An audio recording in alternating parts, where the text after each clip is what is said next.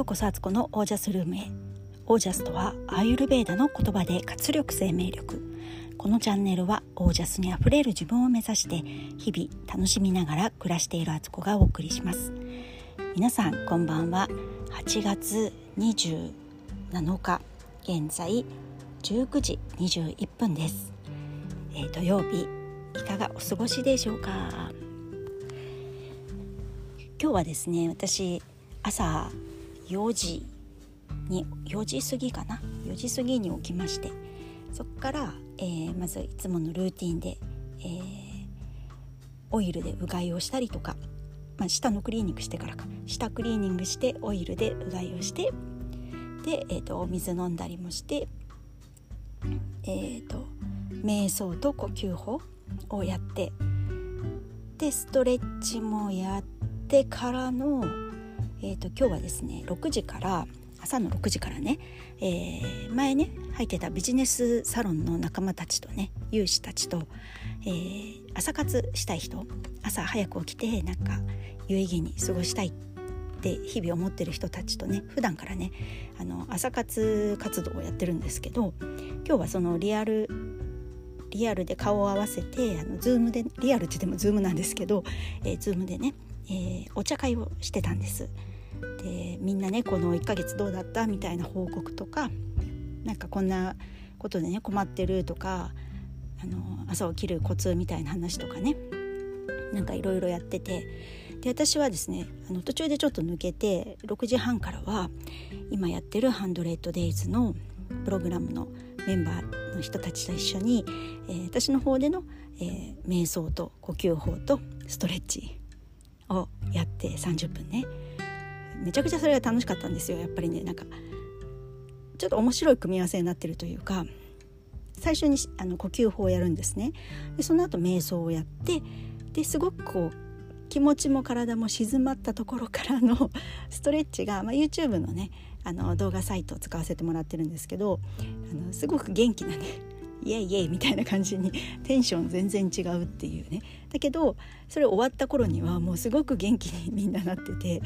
この勢いで今日一日また楽しくいけそうみたいな風になるんでね。あの楽しくやってるんですけどそれをやって。で終わった後にまだ朝活のメンバーねあのビジネスサロンの方のね朝活メンバーやってるかなと思ってズームに入り直したらまだやってたんでね。またちょっとそこでもお話ししたりとかしてあのすごくね朝からいろんな人と会っていろんなことしたみたいな感じからの、えー、今度は午前中の9時から10時半まで、えー、ミディアムのね霊媒師の高手遥さんの、えー、サタデーサービスっていうね、まあのー、教会とかでいうサンデーサービスみたいなねあれのスピリチュアルバージョンなんですね。それがあったんで参加初めてしてきました。でそこではねこうお祈りの言葉を言ったりとか、えー、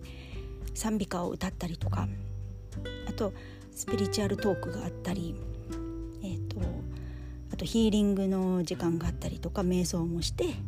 であとミディアムであるはるかさんが、えー、霊界とコンタクト取って、えー、今この会場というかねこの場に来ているあのスピリットと交信をして、まあ、誰かのスピリットが来てるんですよね。まあ、そこであのメッセージがあったりすると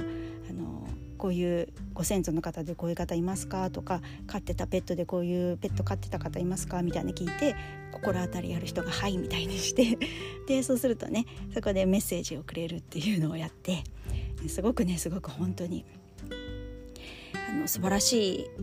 会合だなって思いました。もう今ねこれが Zoom でできるからね世界中高手さん自体もサンフランシスコに住まわれてるし他の参加者の方でもね外国に住んでる方もいたし、日本もでも全国つつ裏裏っていう感じで。いやーなんかね朝からすごくねあの心と体が充実した日でした。そんな始まりからのえ今日のテーマなんですけど、えー、そのね、えーと、スピリチュアルあじゃササタデーサタデーサービスでねあの話が出てた高手さんがお話ししてくださったことでねすごくあなんか今の私にあの必要なメッセージだったなと思うことがあったんですね。それはあの彼女のスピリチュアルトークの中で言われてたあのキリスト教のあのバイブル聖書で言うとキリストが言ったあの「求めよさらば与えられん」っていう言葉ですね。英語で言うと「アスク」「シーク」「ノック」「アスク」ってこう尋ねる。とか問いかける。で「シーク」っていうのは探す。で「ノック」っていうのはドアを叩くってことですよね。この話をされてていやまさにと思ったんですね。なんかやっぱりこう人って自分の今の現状が辛かったりとか苦しかったりとか抜け出したいって思った時に最初のうちはもう全然わからなくてそのそれすらもなんでそうなってるのかもわからないしとにかくただただ嫌だとかその場から逃げようとしたりとかでも逃げきれなくてみたいなことが続いていくとえなんで私ばっかりこういう目に遭うんだろうとかこのどうして私はこの苦しみから逃れられないんでしょうかみたいな風にね問いかける時が来るんですよね。でそれが「アスク」っていうことですよね。でそっから探し始めるんですよね。なんでだろうってとかどういうパターンでいつもここにこういうことに着地してるんだろうとかあのいつもそれが起こる時の状況ってこう共通点はないかなみたいなこととかね探しますよね。でそうなってくるとだんだんこう方程式というかねこう一つの流れみたいのが見えてきたり自分の弱さが露呈したりとか自分の、えー、考え方の、えー、思い込みみたいなねのが発見できてからノックですよね。えー、もっと自分はねこういう風になっていきたいとか自分はこっちの道を進むんだっていうことを自分で決断していく。で今回の高手さんも言われてましたけど本当山村さん山村幸雄さんってよく私のこのね ポッドキャストでも話してますけどあの伝説のヒーラーの方なんですが彼も言ってるんですけどこの世っていうのはあの人間に、まあ、人間の魂に自由裁量の権限が与えられているのでの選択するのは自分この世の自分が一番選択権としては強いんですよね。周りのスピリットたちとかがもういくらこの人のためにこっちの道に行くようにメッセージを与えたりチャンスを与えたりしてもその人がそれを選ばなかったらそれはそれで終わりなんですよね。わかりますか？なので自由裁量なんですよ実は。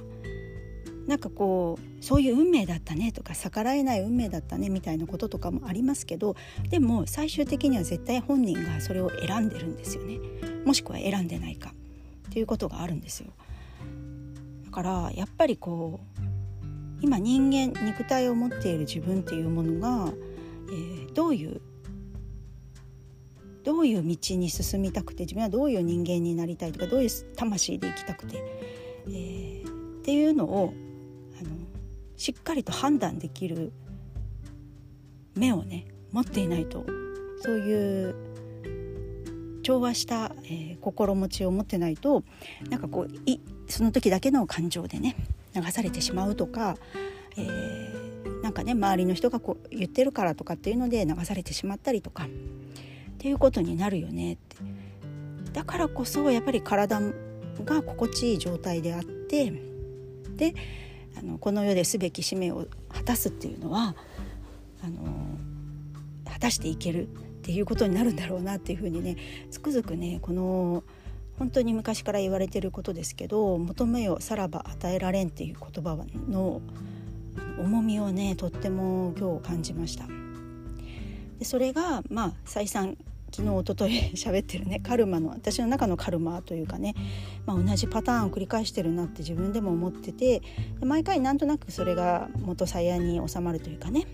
あの元には戻るけどでも結局また同じことで繰り返し繰り返しね私の人生の中では起きてきてることだなっていうのに気がついてで自分でもう本当にいい加減嫌だなと思ったんですよ。でそれがあの熱く熱くして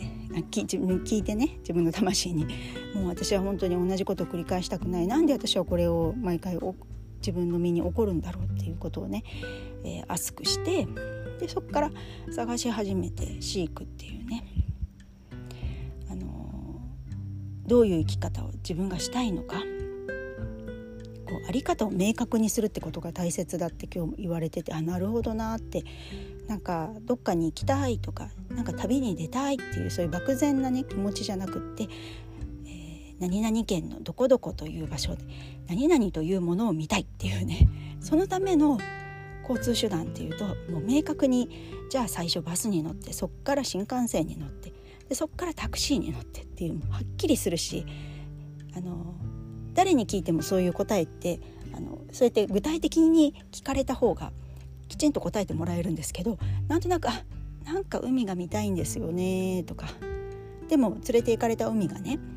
例えばあの日本海のねすごい荒波のね冬真冬の日本海だったりした時に「えー、沖縄みたいなああいう南の島を私はイメージしてて水着でビキニで泳ぎたかったのに」って言ってもねそれはあなたがちゃんと望んでないから でも海に行ったってことは叶ってるでしょっていうことに、ね、なるってことだなと思って。本当明確にね自分がどう生きたいのか。それがその物質的な観点であのこうやってこういう地位にいたりこういう仕事をしてたりとかこれだけ稼ぐとみんながすごいって言ってくれるからとかそういうことではなくて自分の魂が本当に喜ぶことをする。それが答え。そこが本当にあの一番大事な答えなんですよね。そこをちゃんと自分の中で飼育する探すってことをしないといけないんだなっていうね。で最後にいくつか